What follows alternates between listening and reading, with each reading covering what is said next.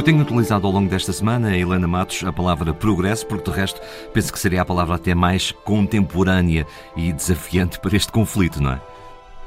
Sim, é, nós sabemos mais ou menos como é que estes conflitos acabaram, e não apenas em Portugal, não em São João da Madeira, e depois em Portugal, mas sobretudo nós ouvimos sempre falar muito daqueles movimentos de operários, por exemplo, em Inglaterra, que destruíam as máquinas porque viam nelas uma ameaça aos seus postos de trabalho.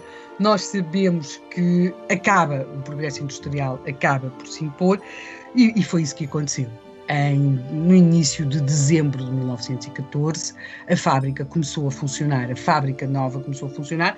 Aliás, temos de perceber o seguinte: mesmo assim, foi, foi, foi, foi praticamente um mês de conflito, o que é muito, muito tempo para mais para um local, São João da Madeira, que não estava no, em Lisboa ou no Porto, onde seria mais fácil aos sindicatos, às associações de trabalhadores e também do, dos outros industriais uh, manterem uh, a situação de conflito. Portanto, mesmo assim, um mês foi bastante tempo. A fábrica começa a trabalhar em dezembro de 1914 uh, e é claro que pode dizer-se esta data é importante, 1914. O que é que acontece?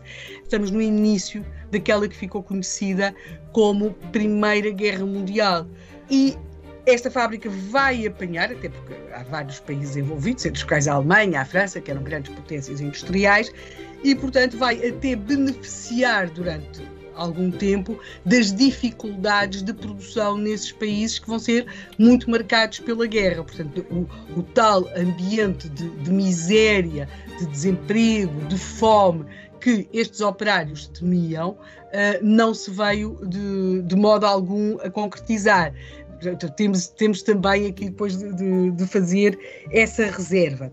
De qualquer modo, também temos de perceber em relação àquilo que aqui temos em relação a esta revolta, a chamada revolta de, contra a fábrica nova, que já tinha havido várias revoltas na indústria da chapelaria. Aliás, já tínhamos dito aqui que eles eram, foram considerados durante algum tempo uma aristocracia operária. Eles vão, por exemplo, ter de enfrentar a questão da contratação das mulheres. Eh, por outro lado, também a fábrica fábrica nova não foi a primeira a meter máquinas, eles já tinham máquinas, portanto, sempre que chegavam máquinas havia ali algum receio de que essas máquinas viessem a comprometer uh, as condições de trabalho destes operários e das suas famílias.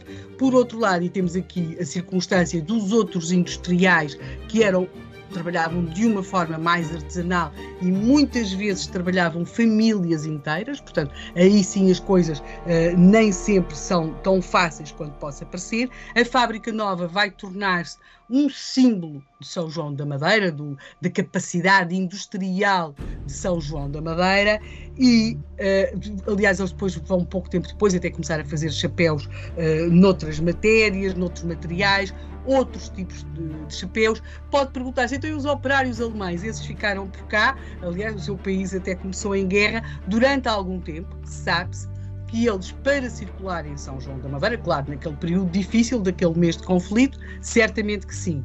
E depois, ainda durante algum tempo, eles só circulavam em São João da Madeira acompanhados de autoridade policial, não é? Porque receavam uh, pela sua integridade física, mas também com o tempo isso passou.